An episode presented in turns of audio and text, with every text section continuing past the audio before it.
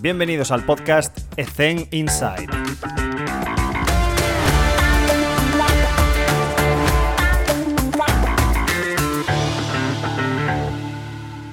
Muy buenas a todos y bienvenidos un día más a Ethen Inside. Hoy está con nosotros Manuel o Manu Lapuente, que ya le hemos hablado de cómo llamarle para estar cómodos. Manu, ¿qué tal? ¿Cómo estás? ¿Qué tal? Buenas tardes. Un placer, un placer, Alex. Es un placer para nosotros tenerte aquí porque eres una persona con un perfil eh, muy que has tocado muchos, muchos palos ¿no? y seguro que sacamos un montón de, un montón de cosas. Eh, como siempre, Manu, la primera pregunta no es mía, te la lanza Pepe Silva y sin saber que tú eras tú, te lanza la siguiente pregunta que leo textual. Manu, ¿qué te hubiera gustado ser fuera del deporte? Sinceramente, así a bote pronto, ¿eh? disparo tal cual me viene a la mente, es que no se me ocurre otra cosa porque de siempre de crío iba muy, muy, muy, muy enfilado con todo esto. Pero es cierto que si dejo aparte el deporte, pues cosas que me, que me han atraído siempre mucho, todo lo que es naturaleza, me encanta, los animales siempre me han encantado y además me encanta verlos en la naturaleza, porque en su día, pues por, a nivel familiar y tal, pues eh, cuando era crío, pues sí que había ido alguna vez a cazar, he ido muchas veces a pescar y es una cosa que me gusta, pero siempre me ha encantado verlos, eh, o sea, el disfrutar de, la naturaleza salvaje, como quien dice. De hecho, tengo alguna anécdota de uno de mis hermanos, que, eh, porque los dos están también muy relacionados con la naturaleza y tal, y uno de ellos además tiene una empresa que es, mm. coach y hace actividades de liderazgo y demás con distintos perfiles en la naturaleza. Y, realmente cuando veo lo que hace, eh, lo graba y veo pues luego todo, realmente es un tema que me apasiona, es, mm. precioso. Y imagino que iría algo por ahí, imagino, ¿eh? Si no, también otro de los aspectos que luego con el paso de los años se me ha ido quitando totalmente la cabeza, pero que sí de crío lo tenía muy presente, era el, el ser militar. Curiosamente me, me ha llamado siempre mucho la atención y, bueno, no sé si porque he sido más o menos espartano en, en, muchas cosas, pero bueno, pero bueno esos dos aspectos siempre, al menos de crío, siempre los he tenido ahí muy presentes. Tengo, tengo dos cosas. La primera, eh, te pondré en contacto con Pepe Casal porque es un enfermo de la pesca y, ah, lo considero un experto, porque cuando se pone a hablar de pesca se queda solo, se queda solo. Y, el, tema este de, lo de militar, ¿esto se transfiere a tus entrenamientos? Pues mira, la verdad es que alguna vez lo he oído, ¿eh? Alguna vez lo he oído. Pero bueno, la verdad es que eh, no en ese sentido, porque realmente no, no, iba por ahí el tema, pero bueno, sí ese sentido espartano, ¿no? del hecho de ser de poder ser militar. Yo en su día hice las milicias universitarias, que además las, hice allí en el, periodo de instrucción, lo hice allí en, Marín.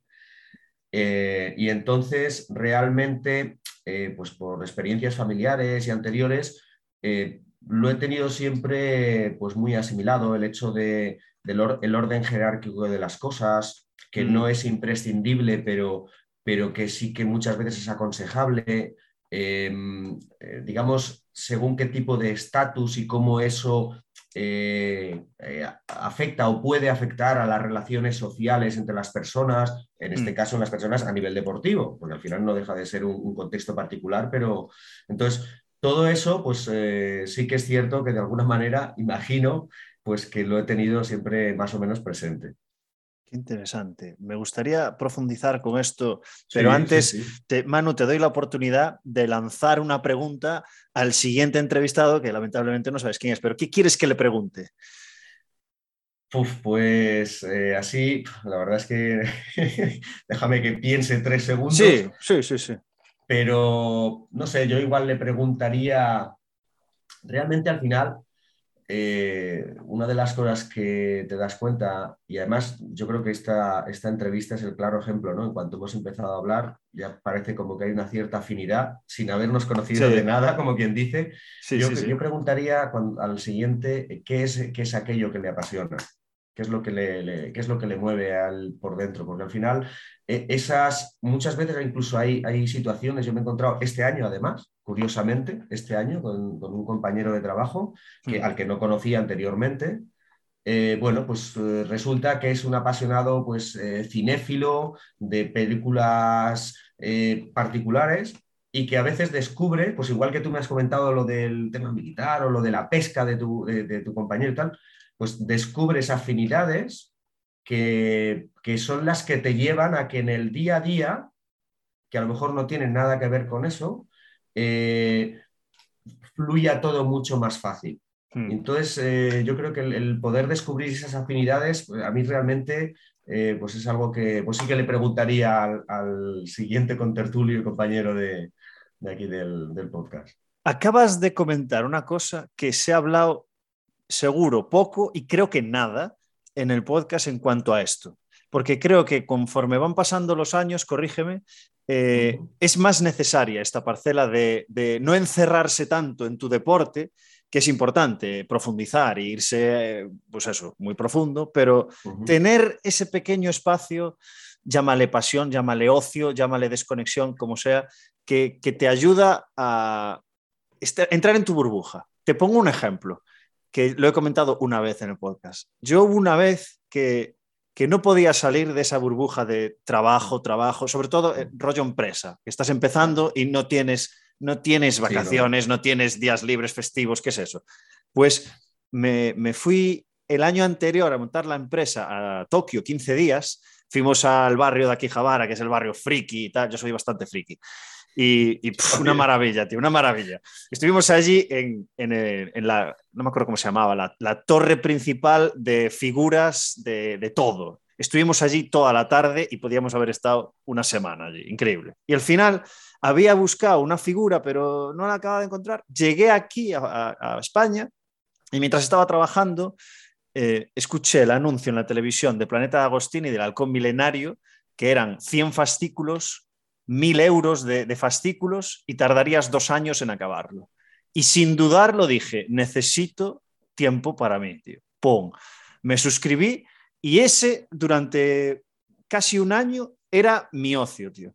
Era ponerme a... me, llegaban los fascículos y me, ponía una tarde entera y me olvidaba de todo. Era mi único momento de, de verdad parece que lo estoy exagerando, pero no es así. O sea, llegó un momento que es que no, no, tenía tiempo para nada, pero me lo creé con, ese hobby, tío. Con ese hobby, claro. No, no, te, te entiendo perfectamente porque además eh, a, este respecto, y en mi caso particular, es, bueno, no sé si lo mismo, lo que dices, muy friki, además de muchas cosas. Claro, a veces me paro a pensar, y ostras, ¿cómo es posible que esté? Porque no solamente eh, me gusta, en este caso, el fútbol, ¿no? que estoy ahora eh, directamente desde hace muchos años implicado, sino que también estoy implicado en otros deportes, he estado con el atletismo, con la selección española, he estado con esquí alpinismo, he estado con deportes individuales, con ciclistas, con, gente de pádel, con algunos de básquet, con, con, es decir, muy, muy, muy variado pero es que además, siempre que he podido durante todos estos años, a mí, sobre todo cuando he estado fuera, eh, siempre he intentado buscar, eh, de hecho muchas veces la gente se extrañaba, ¿no? Cuando llegaba, y recuerdo cuando llegaba ya, no sé, ahora que llevo, por ejemplo, esto de Panathinaikos, cuando estuve en Grecia, cuando llegué allí, una de las cosas que les pregunté, oye, aquí, ¿qué otro deporte hay en el club que sea, que sea importante, relevante, que, que sea un buen equipo? Y claro, me decían, ah, ¿qué más te da? ¿no? Me preguntaba, no, no, es que, es que quiero ir a verlo cómo entrenan, cómo juegan, porque, me, porque es una cosa que me gusta. Y hablar con los, con los técnicos, pues porque siempre, como tú comentabas, siempre hay detalles, siempre hay, hay aspectos, pues bueno, que te, por una parte, a mí me libera la mente, me libera, es decir, es como salir a pasear al campo, me libera, ¿eh? me despeja, pero es que además me interesa, y una de las cosas que en mi caso particular, ¿eh? yo sé que no todo el mundo funciona de la misma manera, pero en mi caso particular y hay, pues hay momentos en los que la neurona no parece que no quiere ponerse en marcha, ¿vale? Mm. Pero hay muchas veces que cuando estoy en otros contextos o en este tipo de situaciones o hablando de otros deportes y comentando cosas, tal, tal, de repente hay algo, no sé qué es, que hace que la neurona se me ponga a 2000 por hora. Hmm. y, de, repente empieza a ser productivo, pero al 2000 por, mil, por cien. O sea, increíble. Entonces, claro, ya de forma natural siempre intento buscar, eh, o sea, me, gusta alternar, me gusta observar cosas diferentes. Evidentemente, muchas de ellas, pues a lo mejor no las puedo aprovechar en el contexto que yo busco. Sí. Pero me da igual, porque siempre para mí es enriquecedor, o sea, realmente es muy enriquecedor. Y porque el contexto va a cambiar. Igual no te sirve en ese contexto actual, pero el año que viene igual que ese contexto cambia. Correcto. Pero además hay, un, tema que es que es curioso. Fíjate, eh, yo, el, otro de, mis hermanos que te, comentaba, eh, que también es, mm, además eh, está muy metido en el tema de naturaleza y demás, y entre otras cosas que hace y actividades que hace, está relacionada con el mundo del caballo. Da clases y aparte es cerrador y no sé qué tal. Yo recuerdo, eh, bueno, entre otras muchas cosas, ¿eh? ahora por ejemplo la última, el último hobby que, ha sacado eh, este hermano mío es este apicultor. Y entonces, claro, mi hermano, este, hermano en, este, en estos aspectos es un fenómeno, o sea, yo lo, admiro porque cada vez que, de vez en cuando cambia de hobby, entonces cada vez que coge un nuevo hobby, se mete al 2000 por mil, o sea, ahí a full, a full adentro y luego nos explica las cosas. Entonces, cada vez, claro, nos vemos poco porque ellos viven en Lleida, entonces yo, estoy aquí en Cambrils. Entonces, cuando nos vemos, aprovechamos y me, empieza, le pregunto. Entonces, me va explicando, ostras, por y me va explicando las interioridades. Entonces, claro, incluso de mundos tan diferentes como, por ejemplo, el mundo del caballo o de las abejas, me dirás, bueno, que pues sí, el caballo sí que tiene ciertos aspectos pues, que están relacionados con el tema deportivo, pero las abejas no. Siempre hay detalles que al final dices, ostras, esto, ¿sabes? Y, eres capaz de enlazarlo con algún otro aspecto de tu día a día del ámbito competitivo, rendimiento, deportivo, etc. Muchos de ellos son aspectos em, psicológicos sociales, de mm. comportamiento, a nivel comportamental. Pero es que es, que es curioso, es que es curioso como... Entonces, claro, a mí todo eso realmente es un tema que me apasiona mucho, el poder hablar con gente, el poder... Eh, ¿Por qué? Porque realmente a mí es uno de los motores que me mueve, a mí ¿eh? personalmente. Es curioso que tú también comentes sobre esto, porque los, grandes referentes de la preparación física, eh, tú eres un referente, vienen de varios deportes. Vienen de varios deportes. Y no de estar un año aquí un y, a, la, juventud ahora mismo eh, quiere hacerlo todo muy rápido y quiere ahora profundizar. Quiero fútbol, fútbol, fútbol, fútbol, fútbol, fútbol. Pero si tú te fijas en los grandes referentes, empezaron en otros deportes o empezaron en uno, luego estuvieron en fútbol, se cambiaron a atletismo, ¿sabes? Es significativo este hecho y yo, sin, sin saber, porque además yo no soy un ejemplo, yo siempre he estado metido en baloncesto, ¿sabes? Nunca he tenido la, la oportunidad de estar en otro deporte. Pero es, significativo y yo creo que es por lo que acabas de explicar, de que te hace salir de ese círculo vicioso de básquet, básquet, básquet, básquet, y cuando vas a ver un deporte, pues como yo que sé, el badminton, y dices, hostia, pero la readaptación que están haciendo aquí con Carolina Marín, yo la puedo hacer con una de mis jugadoras, tío. Eso es. y, a mí esto me, de alguna forma el podcast me ayuda porque, porque hago eso, ¿no? Entrevisto sobre todo fútbol, básquet, pero, pero cuando entras en un voleibol o en un balonmano o en un tal, dices, coño, pues, pues no lo había pensado. Y esto te, lo escribes y tal. Que una cosa que hice mucho es, intenta, eh, como dice Gerard Moras, eh, somos lo último que aprendemos, ¿no? Pues lo, ideal sería que esa pequeña parcela meterla dentro de tu forma de entrenar y no cambiar radicalmente, pero... Es complejo, es complejo. Y además, lo comentaste al principio, el tema de lo, militar tiene relación. O sea, por ejemplo, se me ocurre que a nivel organizativo, en, una, franquicia, en un club, el tema de los rangos pues, pues, pues, pues tiene tener, puede tener mucho que ver, ¿no? El tema de establecer roles, rangos, etc. Pero no solamente en una franquicia, que por supuesto también ¿eh? puede tener. Pero tú imagínate ahora eh, me, lo paso al, fútbol, ¿vale? bueno, rendimiento, al, final al fútbol, porque al final, aunque estemos en el fútbol base, muchas veces es rendimiento también, aunque de otra manera, con sus particularidades, ¿vale? Aunque, aunque alguno no lo quiera reconocer, pues esa es una realidad. Eh, tú fíjate, cuando hay un cambio de entrenador, por ejemplo, o cuando llegas nuevo a un club, un contexto nuevo, qué importante es saber qué teclas tocar en cada momento y hmm. cuáles no tocar. Y para ello, y para que la cosa funcione adecuadamente, cuanto antes sepas cuál es la estructura o la jerarquía que ya de forma natural está ya impuesta en ese contexto, mejor para todos. Evidentemente, cuando llegas como en una, digamos, si llega un entrenador que es una figura principal y alrededor del cual va a mover la mayor parte de, los aspectos del día a día, pues ahí está bastante claro para todo el mundo. Cuando eres un ayudante, ya depende, ¿vale? Pero ahora tú imagínate que en vez de llegar a un primer equipo, llegas a una, eh, una estructura eh, diferente, un gran club, que llegas además no al primer equipo, sino que llegas a una estructura de fútbol base, lo que sea. La jerarquía es diferente en todos los aspectos. Hmm. En tu día a día, la manera de tratar con unos y con otros. Entonces, hay gente, hay que interpretar, hay que ser capaces de interpretar precisamente cuál es ese contexto y cuál es la mejor forma de abordarlo, porque no todo el mundo eh, interpreta de la misma manera el que hablemos con esta naturalidad con la que estamos hablando tú y yo, por ejemplo, ahora. Hmm. Hay gente que eso lo sabe interpretar, pero hay gente que no. Hmm. Entonces, mm, bueno, el ser capaces de gestionar todo eso también es un punto interesante, desde mi punto de vista. ¿eh? Primero, no te lo enseñan esto en ningún sitio te, viene de frente y no te lo esperas.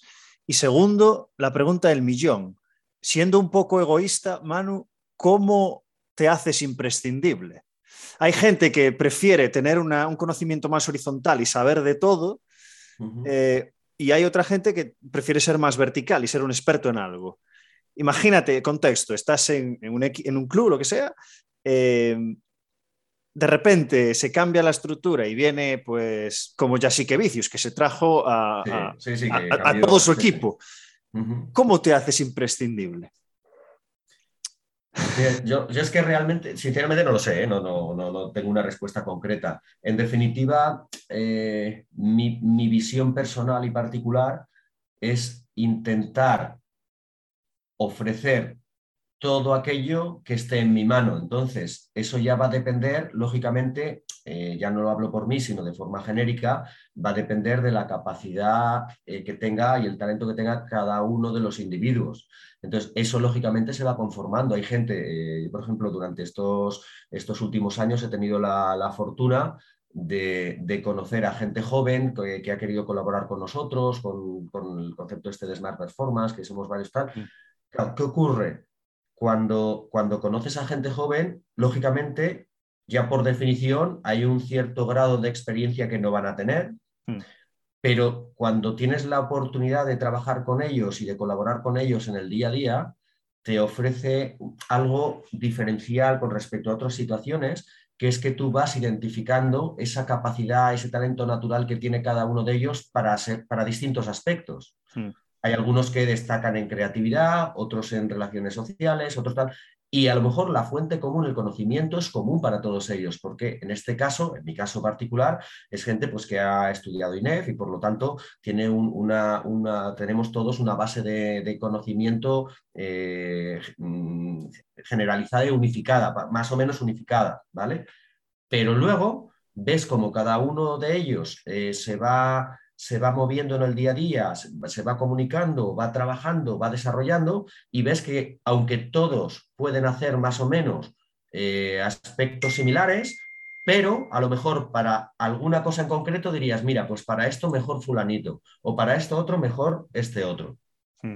Claro, eso es lo que nos permite, por ejemplo, cuando luego hemos tenido pues, situaciones de estas, ¿no? Oye, que necesitamos un preparador físico para aquí, vale, muy bien.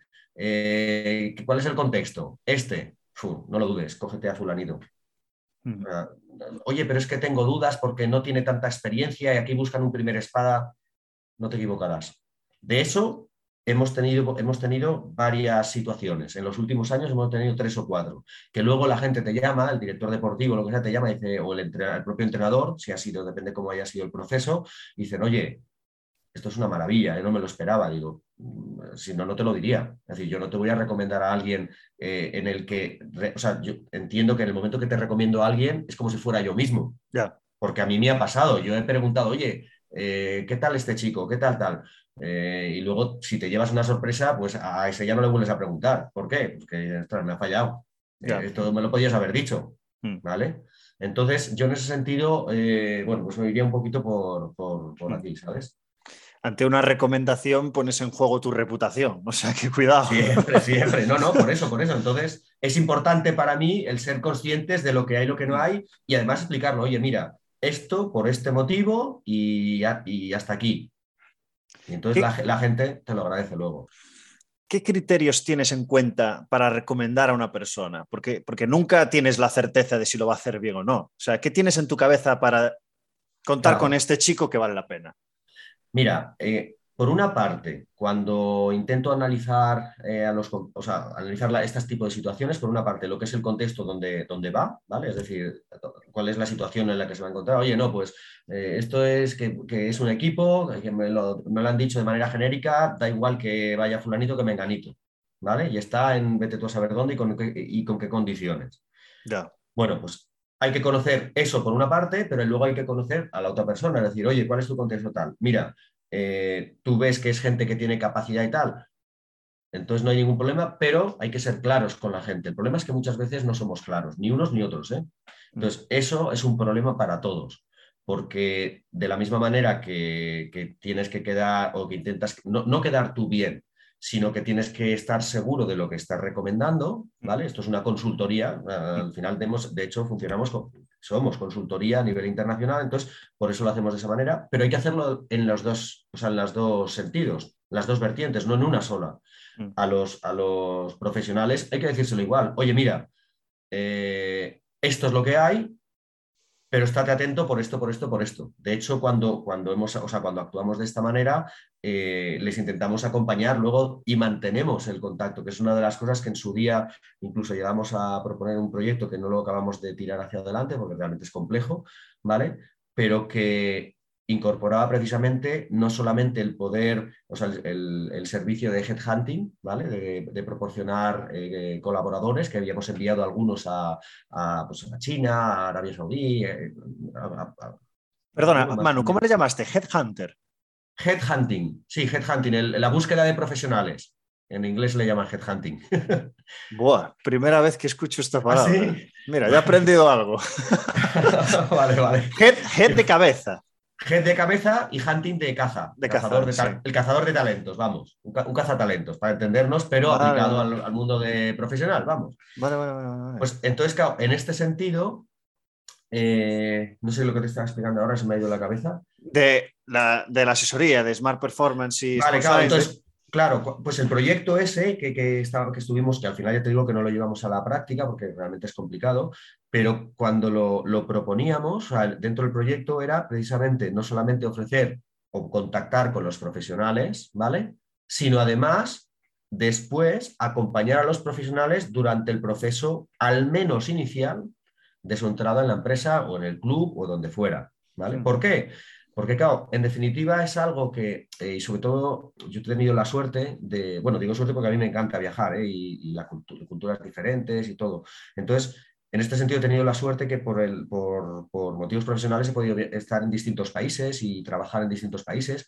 Y entonces, claro, una de las cosas fundamentales es que la gente se queda muy sola cuando se va afuera. Especialmente si, si, el idioma ya no es el mismo, si hay dificultad de comunicación, que muchos lo hay, porque aunque hablemos inglés y tal, hay países que incluso no habla la gente inglés tampoco. Entonces, eh, el tema de la traducción depende del tipo de país, es muy complicado.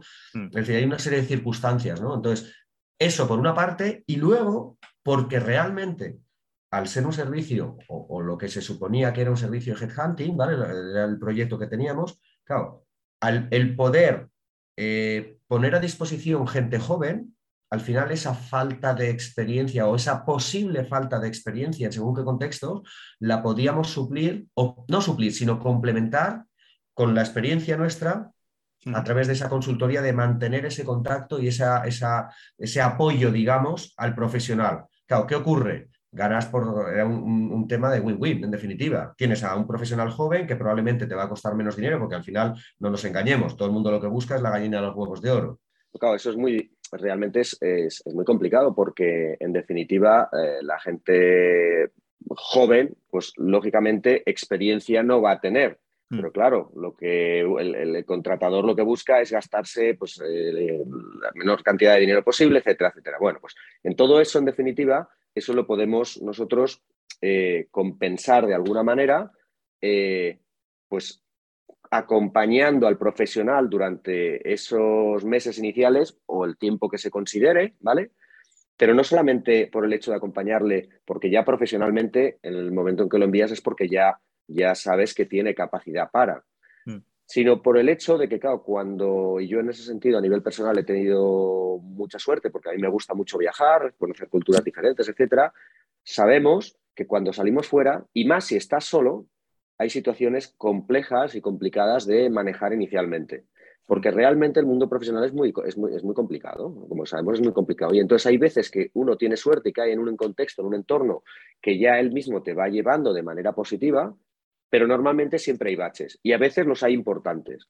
Entonces eso, pues bueno, era, un, era una de las, de las cosas que en su día pues propusimos, pero bueno, al final pues hemos ido, lo, dejamos un poco correr inicialmente, ¿sabes? Qué bueno que digas esto porque conozco mucha gente por el podcast que, está o ha estado en el extranjero y te cuenta con pelos y señales lo duro que es. Entonces, más te vale que te apasione lo que hagas porque no es, no es nada fácil y tienes que sacrificar muchas cosas, sobre todo cuando te tienes que ir al extranjero, que muchas veces no te queda otra. Entonces, claro, perfecto, perfecto consejo. Eso es. Te voy a poner en un compromiso, mano. Venga, vamos allá. Ningún problema. Eh, has estado en un montón de equipos, en un montón de clubes, con diversos niveles, organizaciones, eh, roles, funciones diferentes. Em, te voy a fichar en el mejor club del mundo, que no sabemos cuál es. Correcto. Cheque en blanco, pero solo puedes hacer una función de todas las que tú te consideras eh, capacitado para desenvolver en un contexto de élite, pero solo puede ser una. ¿Cuál eliges? Mira, tengo dos respuestas para ello. La versión entre tú y yo, ¿vale? La versión entre tú y yo. Utilízame para lo que quieras, que yo, te, que yo voy a intentar dar lo mejor y todo lo que tengo. Qué buena respuesta. Igual. Qué buena todo respuesta. Lo que te pueda, todo lo que te pueda ayudar, lo voy a ayudar en lo que sea. Y donde no llegue, además te lo diré, oye, mira, lo siento, pero aquí no tengo ni idea. Vamos mejor a preguntar a, a quien sea, ¿vale? Esa es la respuesta entre tú y yo. aparte de eso, eh, sinceramente, bueno, eh, pues podríamos hablar de, pues de, director de rendimiento, preparador físico, es que me da igual. Es que, sinceramente, al final es la primera respuesta la que te he dicho, ya lo ves, ya, la has visto. Porque al final, si es que lo, llevas, ¿sabes? Es una, es, una, eh, es una manera de ser, al final. Mira, de hecho, además, fíjate, además me viene de maravilla porque no, se, me, se, me, iba a olvidar, pero mira, el año pasado, por ejemplo, estuve, tuve la suerte eh, de poder trabajar en el Cádiz.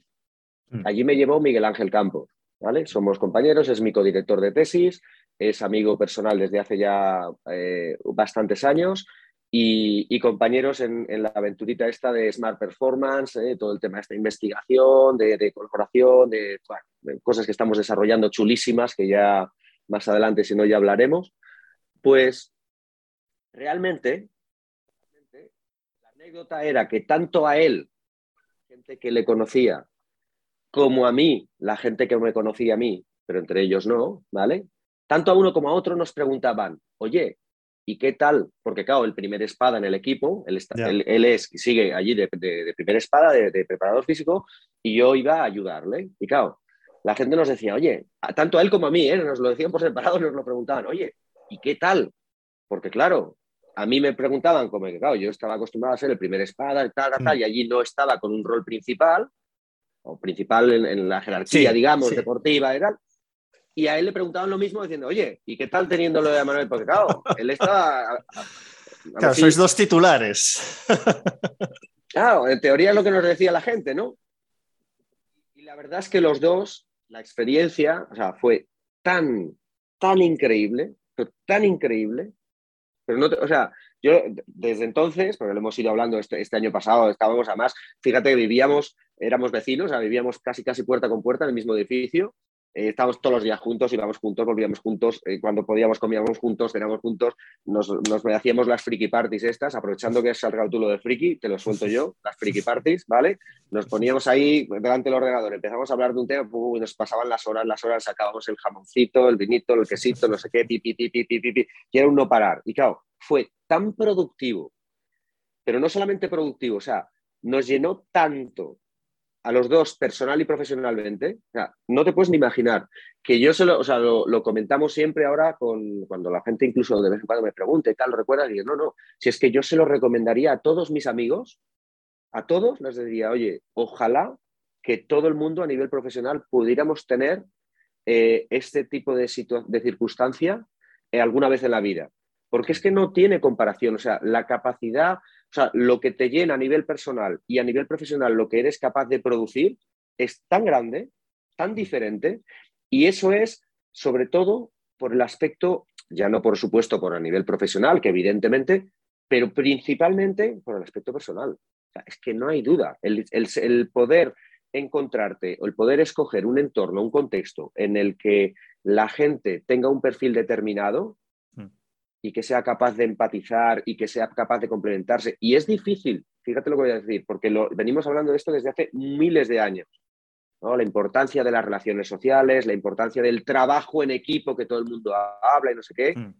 Sí, sí, el trabajo de equipo es mucho más que no estar con un grupo de gente es, ser capaz, es de, ser capaces de hablar con plena libertad de tus propios errores, que los cometes, son los cometemos, todos los cometemos en el día a día, pero para mejorar. Es decir, no, el, mm. problema está en que muchas veces en todo esto, y sobre todo cuando estás en, entornos tan competitivos, ¿eh? de, rendimiento y tal, eh, tan profesionalizados, muchas veces lo que se va a usar, oh, el, error, el error ha sido tuyo. No, no, al revés. Si no, si no es cuestión de, de buscar errores para, meter el dedo en la llaga, al revés, si es cuestión de crecer juntos. Si yo, una de las cosas que, he aprendido durante esto, que creo y espero haber aprendido durante todos estos años, es que al final, si tienes que escoger entre uno que crees, una persona que crees que es la mejor del mundo mundial en eso, y otra que a lo mejor no lo es tanto, pero es buena persona y que es capaz de, empatizar, vamos, lo tengo clarísimo, llegaré mucho más lejos con este que con el primero, aunque el primero sepa mucho más, ¿eh?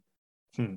Porque, que... porque Dime, dime, perdón, perdón. No, no, no, digo porque al final el rendimiento es mucho más que simplemente un momento puntual en alguna cosa. Implica todo lo demás. Es decir, tú cuando buscas rendimiento no buscas simplemente el rendimiento condicional, el rendimiento táctico, el rendimiento. No, no, el rendimiento es todo. Para mí es un modo de vida.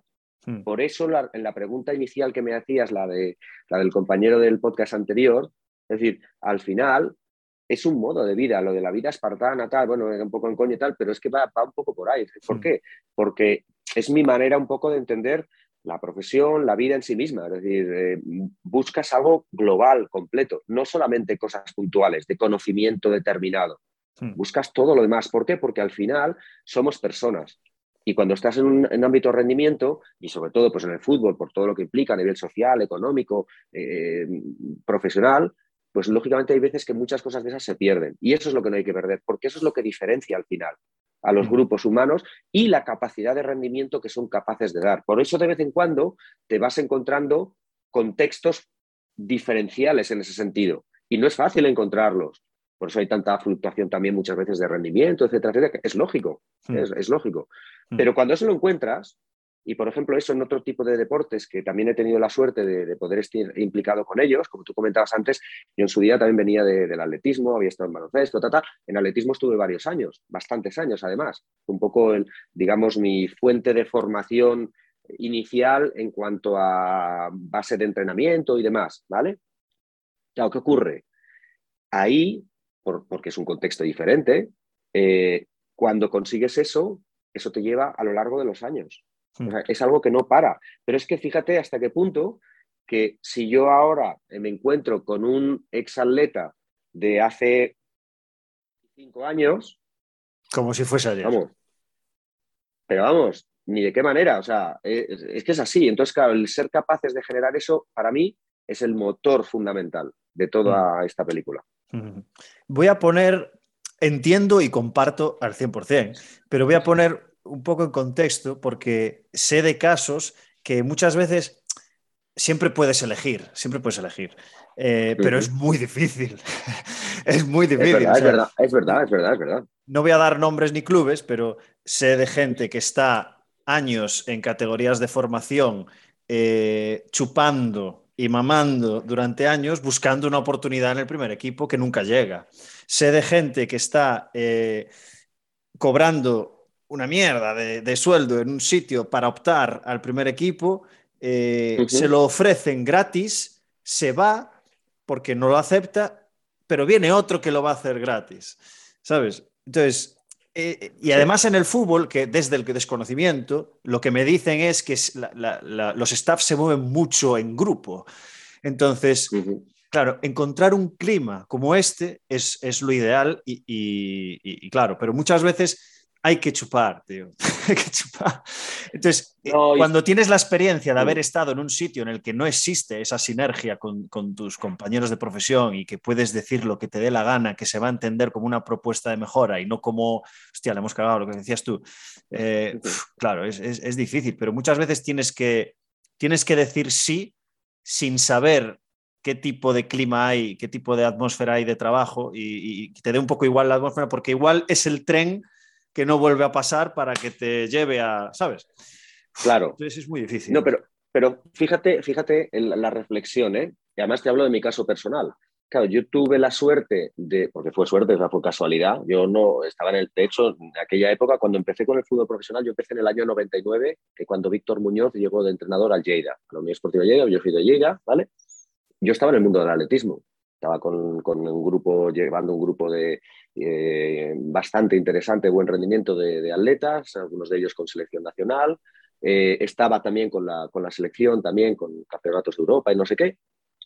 Y de hecho, todo mi foco de atención iba dirigido a entrar, porque de hecho estuve a punto, que me hicieron justo la oferta, justo después de haberle dicho que sí a continuar con Víctor entrenando después el año siguiente en el Villarreal, en primera división, era para poder haber ido al CAR de San Cugat de entrenador.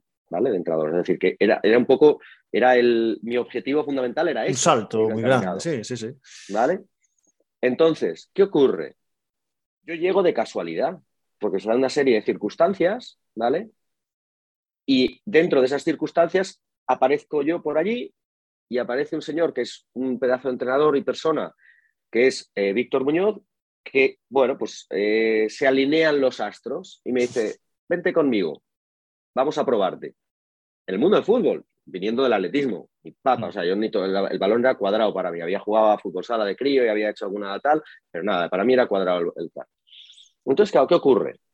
Te das cuenta de que, porque luego durante todos estos años muchos compañeros me han ido preguntando precisamente sobre esto, justo lo que tú explicas, oye, es que las, y, conozco, tengo un montón de compañeros que están trabajando en sitios por cuatro chavos, porque son cuatro chavos, en unas condiciones eh, muy duras. Muy malas, sí, sí. Muy duras, muy duras, pero están precisamente porque es que es la única manera que tienes de. Entonces, debemos ser conscientes, por una parte, de que el que algunos, y yo me considero muy afortunado, ¿vale? Igual que hay otros compañeros que también lo serán, y otros que se lo han ido trabajando con mucha más constancia durante más años, porque es así, cada uno a su manera. Eso no significa que yo no lo haya hecho, lo que pasa es que lo he hecho en otros ámbitos. Y eso es lo que ha llevado a que luego llegue un momento en que tú estés con un estatus, conocido, no sé qué, aparezca uno por allí y dé la casualidad de que te lo pregunta a ti, que probablemente si hubiera habido otra persona con más formación de fútbol y con un conocimiento parecido hubiera cogido al otro y no a mí, seguro, lo tengo claro. Pero se dieron esas circunstancias. Hmm. Entonces, lo que debemos, lo que la, reflexión al final es que no, eh, o sea, debemos ser capaces de mantener nuestro objetivo. Es decir, si queremos intentar llegar, pues bueno, tenemos que trabajar para ello, siendo conscientes de que algunas veces no se consigue.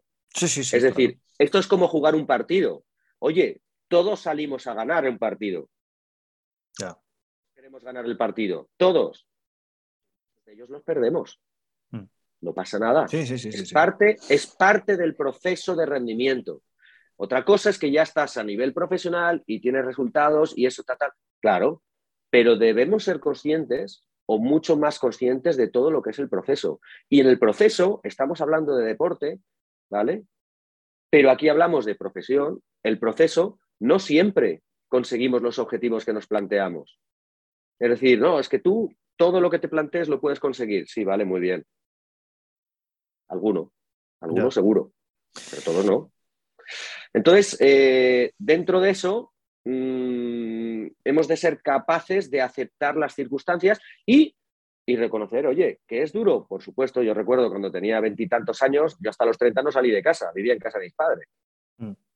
Y por suerte que no me dijeron, en aquella época no, pues, no decían nada, pero ahora me lo planteo, digo, ¿cómo voy a tener a mis hijos hasta los 30 años en mi casa? Pero vete ya de casa, vete a trabajar. ¿Y qué vas a hacer? Y no, no, yo recuerdo a mis padres cuando decían, oye, tal, ¿y qué vas a hacer? No, no, y que me salían ofertas para trabajar en otras cosas y yo no las quería coger, estaba a punto, pero no las quería coger porque el objetivo lo tenía muy claro y no era fútbol, ¿eh? era rendimiento. Ya. Rendimiento e investigación, imagínate, de investigación no vive nadie y de rendimiento pocos y más tal. Pero al final, pues bueno, y aún así debemos ser conscientes de que puede darse el caso de que no lo consigamos. Oye, es que es una posibilidad más. ¿eh? El arte del Sun ¿no? El arte de la guerra, el, estar preparados para lo inesperado. Bueno, pues debemos ser conscientes de que a veces esto también nos puede pasar.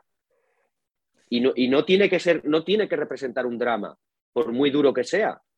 Porque al final, bueno, es que no podemos hacer. ¿El plan B es una distracción del plan A? Pues no lo sé, sinceramente. Eh, sinceramente no lo sé. es que mira, es que me parece, me parecen, lo bueno que tiene el podcast es que he entrevistado a un montón de gente de, todos los, de todas las índoles. Entonces, claro. hay mucha gente que está en un club de, de altísimo rendimiento que abandona su sueño porque tiene que poner comida en la mesa, tío. Bueno, pero es que eh, es lo que estamos Es duro lo que acabo de decir, ¿eh? abandona su sueño. Y no lo digo yo, ¿eh? me lo dicen, porque yo hago dos entrevistas, hago una que se graba y otra que no se graba. abandona su sueño porque, porque, porque no me da para vivir. O sea, llega un punto que, joder, si eres joven, todos, todos hemos estado en situaciones de estar trabajando gratis, de ofrecerte, de estar por dos chavos y tal. Ahí asumo, o sea, tienes que entrar en el barro rápido, vale. Pero es que llega un punto en el que, lo que dices tú, todos salimos a ganar, pero siempre hay uno que pierde pues claro, ¿qué hay que hacer? Tener un side job. Eh, por ejemplo, tú, tú no sé si lo tienes diversificado, tu fuente de ingresos, pero me imagino que con la consultoría, que es un side job, te generas unos ingresos, ¿vale? Pues eh, tenemos que desde el principio, cuando entramos en carrera profesional presencial de ser por scientist o lo que tú quieras, preparado físico, intentar ya desarrollar algo de side job para, para, para poder soportar las malas condiciones de las que estamos hablando. Yo creo que es eh, más que nada una necesidad, mm. porque al final eh, las circunstancias de cada uno las, solamente las sabe cada uno, evidentemente, pero, pero lógicamente, como tú muy bien dices, eh, según cómo sea tu camino, tú tienes que ir tirando poco a poco. Es que tienes que ir tirando, al final es, es vivir la vida. Entonces, en este sentido, yo creo que ese side job, como tú lo comentas, de una manera u otra, de una manera u otra, eh, probablemente tenga que aparecer. Hmm. Probablemente. Dicho esto, es que están, tan variopinto, o sea, pues, pueden ser tan variopintos los contextos individuales de cada uno, tan, tan variopintos, que realmente... Es que yo conozco gente que ha tenido que elegir, ha tenido que elegir entre su pareja y su sueño, eligiendo sueño. Correcto. Eligiendo sueño. Bueno, bueno, es que al final esto es un modo de vida y aparte eh, hay momentos y momentos en, la vida de cada, de cada, uno y circunstancias porque esto va variando, ya somos personas y esto varía con el paso de los años y del tiempo. Eh, eh, a mí, por ejemplo, se me han dado una serie de circunstancias que yo considero muy favorables, hmm. muy favorables, pero que igual que tú, como tú me lo comentas, conozco compañeros que no han sido así. Hmm. Entonces, bueno, pues al final tienes que escoger. Y te digo una cosa, todo esto lo hablamos muchas veces partiendo del principio de que, pues eso, de que estamos hablando de deporte, rendimiento y que rendimiento profesión, pero que estamos hablando de la vida misma. Y mm. entonces no significa, eh, o sea, el hecho de que eh, alguno haya podido escoger, o muchos hayan podido escoger eh, a la pareja, como utilizando el ejemplo que ponías tú, pareja en vez de sueño, es que no, eso, eso no es un problema. hay veces que incluso yo me he encontrado con compañeros, eh, a veces gente y tal, o conocidos que me venían y preguntaban, oye, tal, eh, que estabas hablando con ellos, y no, claro, yo es que tuve que dejarlo por situaciones de este y tal, pero te lo dicen como haciéndose de menos, como que, como que han cometido un error en el camino. Les digo lo siempre, eh, les digo lo mismo, no, no, al revés. Explícame cuál es tu experiencia, que quiero aprender de ella, hmm. que es igualmente válida que la mía porque he podido estar en no sé qué equipos de tal, o la de fulanito que está ganando mucho dinero porque eh, se le ha cruzado los astros. Mm. exactamente igual de válida. Pero claro, estamos muy acostumbrados a, por la sociedad actual y de los últimos años, tal, a que parece que solamente el que consideramos éxito aquel que accede a un sitio pues porque gana más dinero y además sale en televisión y además está con gente famosa. Eso es así. Sí, sí, sí. Que no, que no, que no, que no, no, que esto para mí no es así, para nada, evidentemente. Entonces, claro, ¿qué ocurre? Me sabe mal cuando a veces te encuentras con compañeros que te explican esto, ¿no? Pero no porque te expliquen eso, sino porque a veces alguno te lo explica como que haciéndose de menos. Mm. de menos nada. Explícame que lo que me estás explicando con tu pareja, que ahora en el trabajo este que te estás dedicando a, vender zapatillas, yo qué sé, lo que sea, estás trabajando en el campo o lo que sea que estés haciendo, me parece un espectáculo. O no, mm. ostras, que tú me, tuve que poner a trabajar allí en un bar y tal, de cámara. Hostia, ¿y qué tal la experiencia? Al revés, explícame, oye, ¿cómo lo viviste? ¿Por qué? Mm. Porque son experiencias, claro. No es deporte, no es rendimiento. Pero no nos equivoquemos es parte de todo el camino, de, el camino que muchos de nosotros hemos tenido que seguir y algunos tienen que seguir en algún momento de su vida.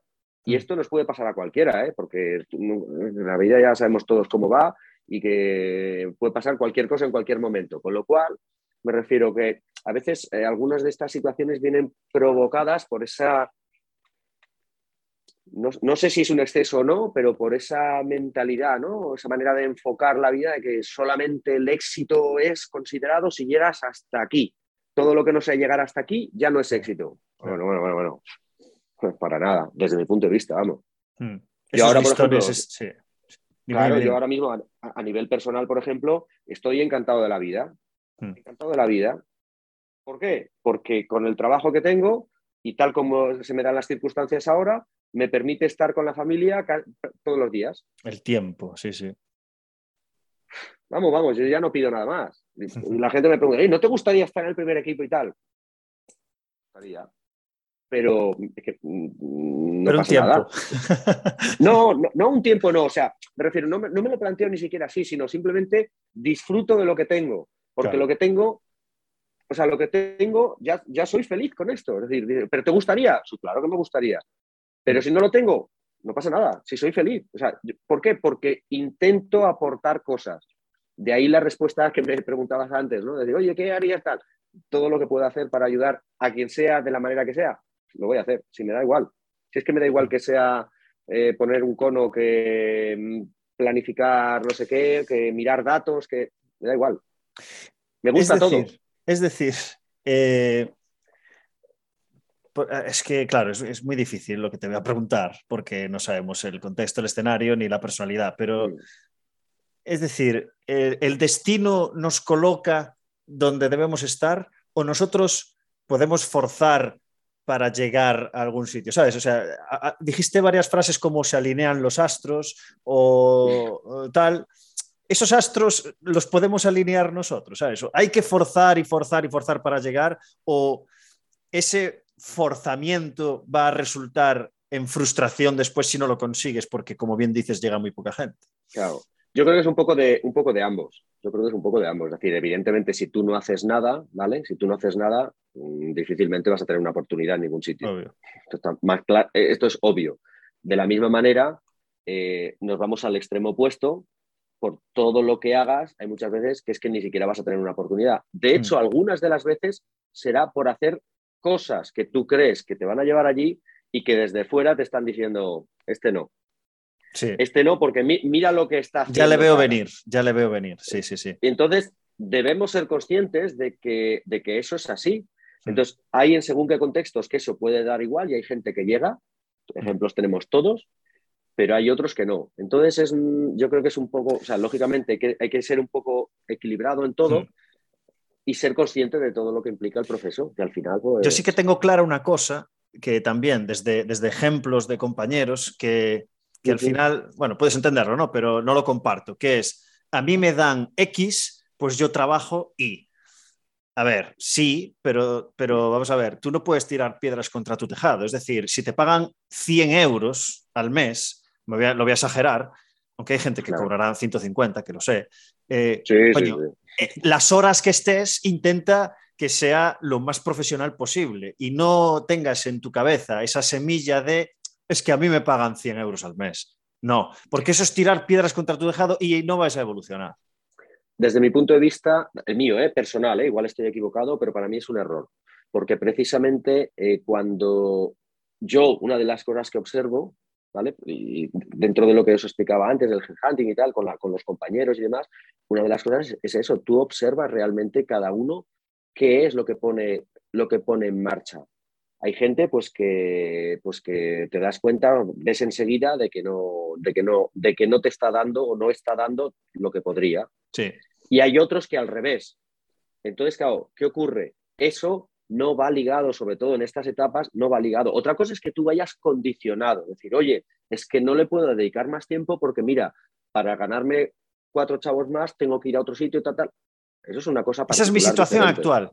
Yo este año negocié no viajar porque es que eh, si viajo, eh, no, o sea, si tú me das un dinero que no me llega para vivir y tengo un side job que tengo que dedicarle tiempo para poder sobrevivir, por favor, negocio viajes. Y esto se entiende. Pero a partir de ahí, el resto del curro, como si estuviese a jornada completa exclusiva. Porque me lo permite el tiempo. Claro. No, y, y además porque sale de ti. Es decir, que eso es lo que la gente, tu contratador, del club, quien sea, es lo que valora, porque además eso la gente se da cuenta porque eso mm. tú lo ves. Eh, hay que ser muy torpe para no darse cuenta de según qué cosas, porque al final tú vas observando, vas viendo, tal, tal, entonces tú te das cuenta de esas circunstancias. Entonces, bueno, a veces eso es lo que te puede llevar, a veces, ¿eh? lógicamente habrá otras que no, pero hay veces que eso es lo que te puede llevar precisamente a que cuando aparezca una oportunidad, alguien diga, oye, mira, mm. piensa en fulanito. Este porque mira, claro, ya es que no tiene experiencia, sí, sí, pero tranquilo, fíjate, pam, pam, pam, es así, ta, ta, ta, ta, ta. Mm. Por eso es importante ese, ese proceso, nosotros lo llamamos con lo de desde Smart Performance, lo llamamos eh, de mentoring, de mentor, los mentors, el mentorizar a la gente. Mm. Es decir, mentorizar, ¿qué implica? Implica, pues, eh, cuando entras en una, o sea, con un contexto determinado, el poder guiar, el poder acompañar, pero además el poder recomendar sabiendo que a lo mejor hay cosas que no, que no, que no están presentes, pues el tema, de hecho es que hablo de esto porque es uno, de los casos concretos que nos sucedió precisamente hace tres años, fue precisamente esto, en un club de, fútbol de, bueno, de, aquí de, Europa, europeo, que nos mm, se puso en contacto con nosotros precisamente para que a ver si podía, que iban buscando un preparador físico que querían que tuviera experiencia, no sé qué, tal, tal, y cobraba inicialmente menos. ¿Vale? Porque que yo les dije, oye, sabéis que lo que estáis buscando, eso no lo vais a encontrar, a no ser que sean situaciones particulares o especiales. Pues alguien, pues que, oye, eh, ahora ha perdido el trabajo, no sé qué, ta, ta, ta, ta, ta, me voy. Pues vale, ahí lo encontrarás. Digo, pero si no, eso no es, o sea, no cuadra el perfil que buscas con las condiciones que tú le estás ofreciendo, o sea, no cuadra para nada. Digo, entonces yo recuerdo, le dije, eh, en ese caso le dije, mira, te recomiendo a fulanito, por esto, por esto, por esto y por esto, ¿vale? Entonces, inicialmente había dudas. Ostras, tal, es que la experiencia tal. Entonces, en este caso concreto, insistimos mucho. Oye, no lo dudes.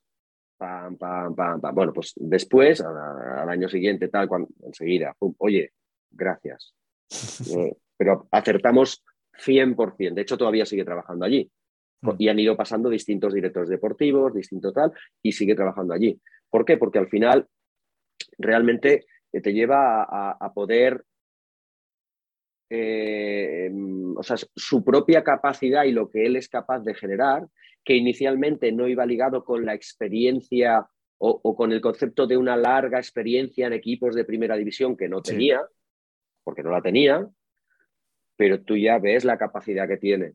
Y entonces cuando tiene capacidad hay que ayudar. Entonces hay gente que hay que ayudarla. Entonces ese concepto de ayudar, ayudar, de acompañar y de, no de ayudar, porque en realidad no, lo único que haces es es eh, dar un poco de soporte, porque la ayuda se la da él mismo, a la persona misma, con la capacidad que tiene y con la manera de manifestarse. Pero das confianza con tu recomendación.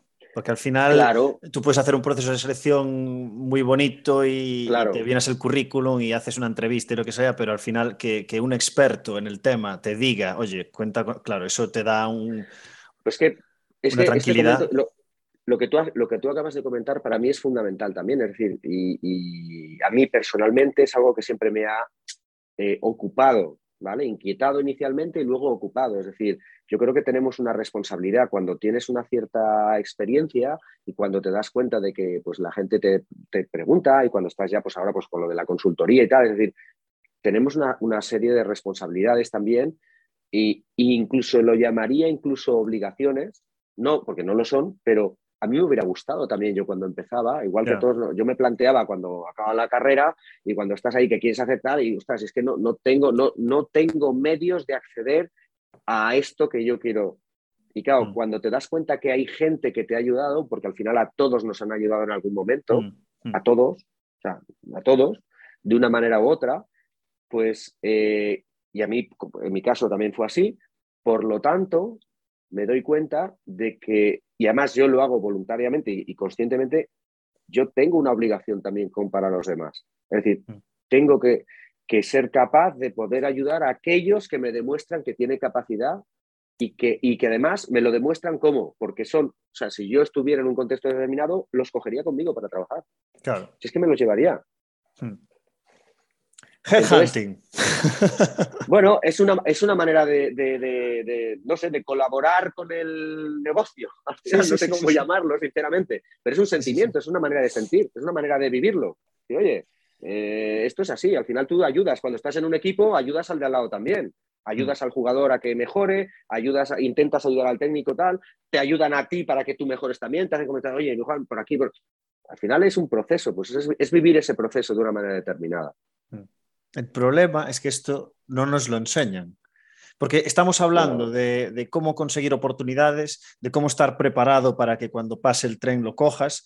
Y al final, muchas de esas oportunidades van a surgir por cómo eres como persona y no tanto como eres como profesional. ¿Sabes? Y eso estamos formando mucha técnica y todo, esto, pero el que, yo siempre lo digo, el que monte una formación de eh, estados emocionales, gestión de grupo, eh, inteligencia emocional y todo esto, se forra. Eh, más que la formación en sí, el que seamos capaces de interpretarlo y de aplicarlo en el día a día. Hay, gente que de forma natural tú ves que el talante que tiene, la, la personalidad que tiene, ya les lleva a eso, ¿sabes? Que son empáticos de por naturaleza y que. Entonces, eso, eso es un rasgo distintivo, ¿no? Mm. Eh, pero evidentemente, evidentemente, dentro de la formación, claro, el tema está en que muchas veces cuando tú eso lo haces con un interés determinado, ahí eh, siempre, siempre hay un interés detrás de las cosas, ¿no? Porque al final, incluso satisfacer tu propio ego no deja de ser un interés, ¿vale? Pero hay veces... Que no es natural. Que, que, cuando ves que eso no es natural, tú lo notas. Mm. En la manera de, de de hablar con las personas, de actuar, tú lo notas enseguida cuando es natural y cuando no. Tú, mm. eso, eso, se aprecia, al final lo. Entonces, claro, se percibe. Entonces, claro, va acorde a con la forma de ser, como tú decías, para mí la forma de ser de las personas, con el paso de los años, ha pasado a ser un aspecto fundamental. me acabo de acordar, no sé dónde escuché esto. Eh, ¿Cómo era? ¿Cómo era? Eh, para, ah, era algo así como para conseguir este trabajo, sé tú mismo. Y si no funciona, sé de otra manera. pues escucha, yo creo que el que lo dijo ya, ya, ya sabía dónde disparaba. ¿eh? yo creo que atiró bastante bien, atiró bastante bien. Qué bueno. Eh, Manu, para ir acabando, vamos a cambiar de tema por, por completo, porque voy a redondear esto que lo apunté, porque lo dijiste hace media hora o así. Ah, bueno, a saber. Porque cometemos errores de forma... Uh, errores. Venga, cuéntame un error, va. Error cometido, va. Va, mira, te voy a contar, no, es que no pararía, no pararía, porque al final son muchos los que vas cometiendo. Y, eh, en el año, no sé, yo recuerdo, yo creo que debía ser el 2009, así, o sea, era unos 12 años, una cosa así, mm. más o menos, ¿vale? Eh, recuerdo que me invitaron a, la universidad de, en la Universidad de Lleida, donde yo estudié, en el, en INEF, para hacer eh, una, clase de un máster y tal. Y entonces, a mí siempre, eh, como soy un poco culo inquieto, siempre me gusta intentar ofrecer cosas nuevas, lo último en lo que estoy trabajando, Y en ese momento eh, era un momento en el que precisamente estaba muy, muy pendiente con ese tema. Es decir, ostras, yo quiero seguir mejorando y tengo que mejorar en todas las facetas y, las, y hay aspectos que no, las que, no, que no los estoy controlando bien. Mm. Y entonces, utilizando vídeos de grabaciones de sesiones de entrenamiento, tal, tal, fue una sesión en la que solamente toda la sesión del máster era ir mostrando vídeos en los que se me observaba a mí cometiendo errores de todo tipo, de gestión con el grupo, de, cómo comunicarte, de, de, cosas a lo mejor que se estaban haciendo a nivel metodológico, que estaba proponiendo, eh, que a lo mejor no era un error en sí mismo, que yo era consciente, pero que es igual, que se estaba dando de esa manera. Y entonces, claro, mostraba el vídeo y decía, a ver, ¿qué veis aquí? Y claro, al principio, fíjate lo que son lo que te voy a decir, ¿eh? Tú cuando muestras cosas de estas, así, además, si no es, hay que ponerla a, prueba, decir, ¿cuál es el error? Pues tú, tú, lo, ves, lo ves todo normal. No, pues, ¿Por qué? Porque es que es lo que estamos acostumbrados a ver y hacer en el día a día. Y no somos conscientes de la cantidad de errores. A ver, algunos, yo qué sé, recuerdo con uno, eh, uno que era, eh, con un chico que acababa de llegar de la selección de no sé dónde, era centro, centroamericano, y y que como tenía que trabajar aparte para no entrar con el grupo, pues digo, venga, voy a aprovechar. Este chico tenía una circunstancia de que creíamos que no interpretaba bien el juego, que no decidía adecuadamente cuando tenía que jugar por banda, cuando tenía que, buscar el espacio, cuando aproximarse, cuando tal, Y entonces se me ocurrió, digo, vamos, vamos a ver, vamos a empezar por el principio. Percepción, toma de decisión acción, ¿vale? Vamos a empezar por la percepción. Venga, pues entonces cogía, y como tenía que ser simplemente actividad light porque venía de viaje, el jet lag y toda la historia, digo, venga, pues le ponía, no recuerdo cuál era la situación, pues iba con, una, con unos conos en el suelo, algo así, para que hiciera una especie de, como de frecuencia, apoyos en frecuencia, pero así medio light, con la excusa. Y entonces, yo lo que hacía era, me ponía en un lado con el balón y le decía, digo, quiero que llegues desde A hasta B haciendo estos apoyos por el medio, manteniendo la visión del balón en todo momento. Mm. Tú tienes que estar viendo el balón en todo momento. No puedes perderlo de vista, tienes que verlo en todo momento. Bueno, pues el chico lo que hacía era, tú, tú, tú, iba para adelante y entonces empezaba mirando así lateralmente al balón y de repente se giraba para el otro lado y lo perdía de vista. Bueno, pues esa circunstancia tan básica la volví a repetir y a repetir y a repetir, pero no, hombre, no, y tal, y me ponía así, Y, se me ve en el vídeo todo desesperado. Pero no, a ver, a ver, no, pero escucha, tú el balón, y venga, le repetía el balón, y el chico que, que, no comprendía lo que yo le quería, le quería expresar, pues no me estaba expresando adecuadamente, porque a él no le llegaba el mensaje que yo buscaba, ¿vale? No le llegaba. Mm. Entonces, claro, llegaba un momento que incluso el delegado del equipo que estaba en el banquillo al lado y se le ve perfectamente, se levanta. Además fue una, escena muy graciosa en el vídeo, menos mal que no se escuchaba, ¿vale? El delegado sale en un momento y coge, me coge el balón y me dice, esto me lo dice a mí, luego en el vídeo no se, no se le oía a él, pero yo coge el balón y me coge el balón y me dice, trae aquí, pero a ver, hombre de Dios, esto es el balón. Y se le ponía ahí a gritar. era un, un delegado, era un señor que desgraciadamente falleció que era muy pequeñito y tal, y era muy gracioso. La escena era kafkiana total, total. Entonces, este tipo de circunstancias, está como tantas otras, ¿eh? a veces pues del idioma. Yo recuerdo, yo sé, estando en Suiza, por ejemplo, no sé si fue la primera, no, la segunda vez, ¿vale? La segunda vez que estuvimos entrenando en Suiza, el cuerpo teníamos la mitad del cuerpo técnico que era italiano. Nosotros que hablábamos en castellano entre nosotros. Teníamos jugadores que eran eh, de francófonos, hablábamos en francés con ellos, en, inglés con los que eran centroeuropeos, pero luego cuando llegábamos a casa, cuando llegábamos aquí, pues con algunas amistades, tal, tal, tal, en catalán también. Bueno, hmm. pues me ves en algunas circunstancias de entrenamiento intentando cambiar de idioma en función de tal, iba mezclando palabras, que hay algún vídeo que dices, ¿este qué está diciendo? Se ha vuelto loco. Pero se ha vuelto loco totalmente, o sea, mezclaba idiomas, digo, ¿pero esto qué es? O sea, entonces, errores de distinto tipo, de distinta índole. Sí. Entonces, pues bueno, ya te digo que miles, ¿eh? y luego metodológicos y tal, lo que quieras también. Una recomendación que suelo hacer, que hace mucho que no la repito, es que os recomiendo, sobre todo a los jóvenes, bueno, y a los no tan jóvenes, que durante alguna sesión de entrenamiento os pongáis un micro y os grabéis con el móvil. Vale 4 euros. Te compras en, en, Amazon 4 euros de micro que te pueda servir para el móvil, te lo enganchas y alucinaréis con lo que os escucháis. Alucinaréis.